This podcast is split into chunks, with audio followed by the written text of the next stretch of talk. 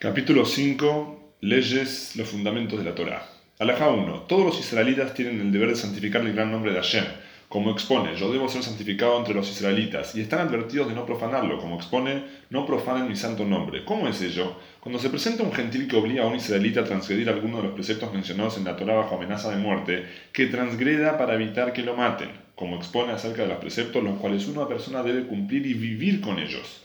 Vivir con ellos y no morir con ellos por ellos. Y el que decida morir para evitar cometer la transgresión será responsable por su vida malograda. Alajá 2. ¿En qué casos corresponde dicha norma de preferir la vida a la transgresión?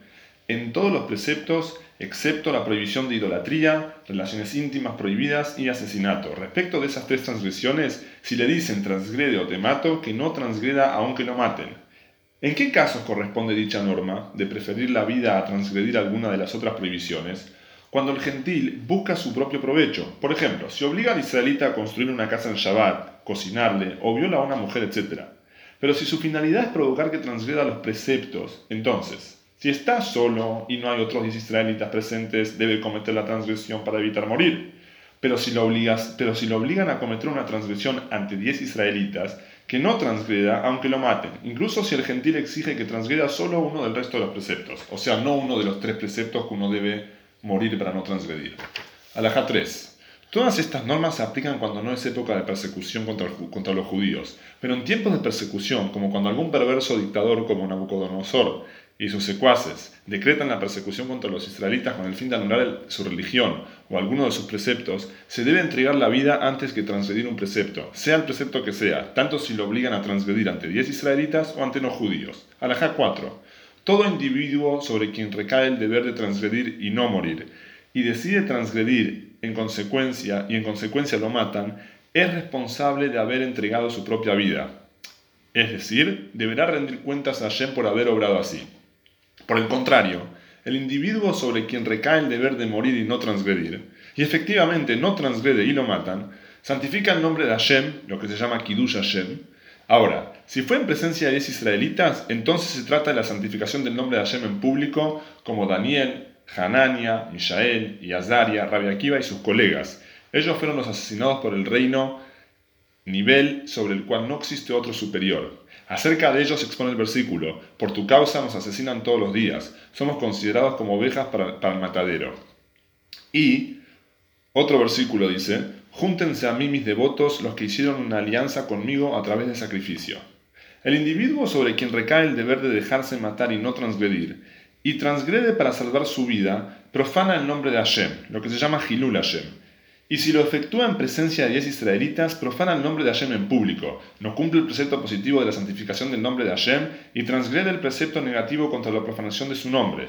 No obstante, por haber cometido la transgresión bajo coerción, no será azotado ni el tribunal rabínico lo ejecutará, siquiera si fue obligado a cometer un asesinato, pues solo se aplica la pena, de, la pena de azote si se decreta la ejecución, si el transgresor actúa voluntariamente ante testigos y con advertencia, como expone la Torah sobre quien entrega su descendencia al molej, idolatría, yo mismo concentraré mi atención contra aquel hombre.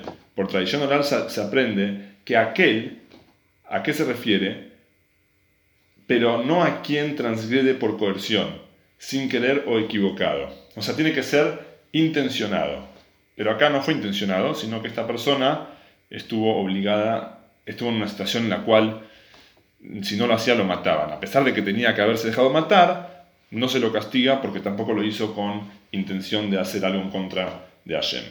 El que fue obligado a practicar idolatría, que es la transgresión más grave de todas, no recibe la pena de caret, castigo divino, y menos ha de ser sentenciada a la pena de muerte decretada por un tribunal rabínico. Obviamente, esto también es válido con el resto de los preceptos expuestos en la Torá. En cuanto a las relaciones íntimas prohibidas, expone, a la chica no se le hará nada, pues ella no cometió ninguna transgresión. Alajá 5. Si no judíos dicen a mujeres israelitas, entréguenos una de ustedes para impurificarla, de lo contrario las impurificaremos a todas ustedes. Que se impurifiquen todas, pero que no entreguen un alma israelita. De igual modo, si gentiles dicen a, israelitas en general, entréguenos uno de ustedes para matarlo, de lo contrario asesinaremos a todos, no deben entregarles un alma israelita, aunque ello signifique la muerte de todos. No obstante, si piden una persona en particular y dicen, entréguenos a tal persona o los asesinaremos a todos ustedes, si sobre ese individuo pesa una sentencia de muerte como lleva Ben Bihri, que estaba sentenciado por haberse rebelado contra el gobierno, deben entregarlo. Pero no se les instruye así a priori. Acá trae el paréntesis, ya que no es un acto honrable. Lo mejor es convencer a esa persona de entregarse a fin de no poner en peligro la vida de los demás. Pero si ese individuo no está sentenciado a muerte, no deben entregar un alma israelita aunque maten a todos. Alajá 6. Lo que dijeron los sabios sobre las transgresiones cometidas por coerción también es válido en casos de enfermedad. ¿De qué modo? Quien se enferma y está moribundo y los médicos hayan, recomendado determinado tratamiento que, implica alguna transgresión de la Torá, hay que obedecerles, incluso si ello implica la transgresión de todas las prohibiciones de la Torá, fuera de la idolatría, las relaciones íntimas prohibidas y el asesinato, prohibiciones que no se debe transgredir ni siquiera en caso de peligro de vida. Y si de todos modos llegas a cometer una de esas tres transgresiones en aras de su sanación, el, tribunal rabínico infligirá el castigo correspondiente. Alajá 7. ¿De dónde derivamos que aún en caso de peligro de vida no se ha de transgredir ninguna de esas tres prohibiciones? De lo expuesto, amá a Hashem tu Elohim con todo tu corazón, con todo tu alma y con todos tus recursos, incluso a costa de todo tu alma. En el caso del asesinato de un israelita a fin de sanar a otra persona o de salvar a alguien de su opresor, es obvio que no se sacrifica una vida por otra. Como expone el Talmud, ¿quién dice que, que tu vida vale más? Y las relaciones íntimas prohibidas se comparan con asesinato, como expone, igual que cuando uno se levanta contra su prójimo y lo mata, así es este acto. Alajá 8.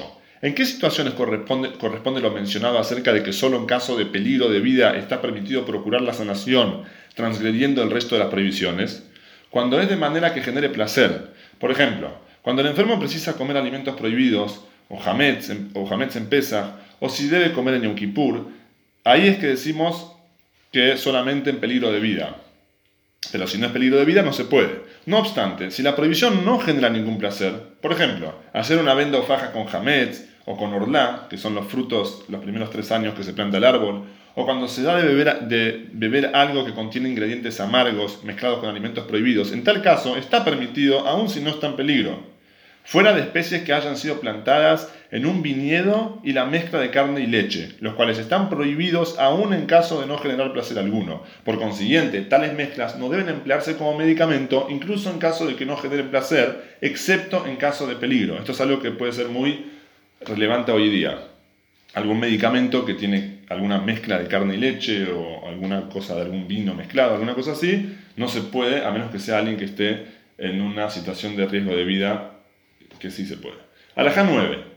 El hombre que haya puesto su ojo en una mujer y haya enfermado gravemente al punto de estar por morir, y los médicos dicen que su único remedio es que tenga relaciones íntimas con ella, incluso si la mujer es soltera, no se le permite siquiera que hable con ella desde detrás de una cerca, a pesar de que de lo contrario moriría. Ello es para preservar a las mujeres israelitas del libertinaje y evitar que lleguen a las relaciones íntimas prohibidas. Alajá 10. Quien transgrede voluntariamente sin ser forzado alguno de los preceptos expuestos en la Torá, tan solo para despertar su ira, o sea, la ira de Hashem, profana el nombre de Hashem. Por ello, la Torá expone sobre los juramentos en falso, pues así profanás el nombre de tu Elohim, yo soy Hashem. Ahora, en caso de que cometa una transgresión en presencia de esos israelitas, profana el nombre de Hashem públicamente.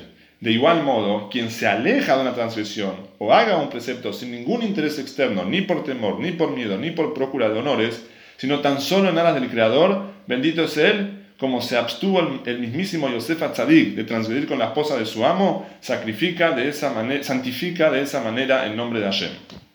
Alajá 11. Hay otras cosas que se consideran profanación del nombre de Hashem, si el que las comete es una persona grande de Torah, celebre por su piedad, y así esas acciones induzcan a la gente a hablar desdeñosamente de la persona que las cometió, a pesar de que no sean transgresiones se considera profanación del nombre divino. Por ejemplo, comprar y no pagar de inmediato cuando dispone el dinero y cuando el vendedor le exige el pago, él lo posterga. Bromear en demasía, comer y beber en, lo de la gente vulgar entre ellos, no hablar con la gente de forma amable, no recibirlos cálidamente, sino ser un buscapleitos e irascible y otras acciones similares, todo según la grandeza del sabio en cuestión, debe ser exigente consigo mismo y más estricto de lo que específicamente le impone la ley. Asimismo, si el sabio es exigente consigo mismo, habla amablemente con la gente, se vincula con ellos, los recibe cálidamente. Si es humillado, no responde humillando. Respeta a todos, aun a quienes lo ridiculizan. Comercia con honestidad. No suele frecuentar las comidas de gente vulgar ni se sienta con ellos. Y solo se lo ve dedicado a la Torah cubierto con,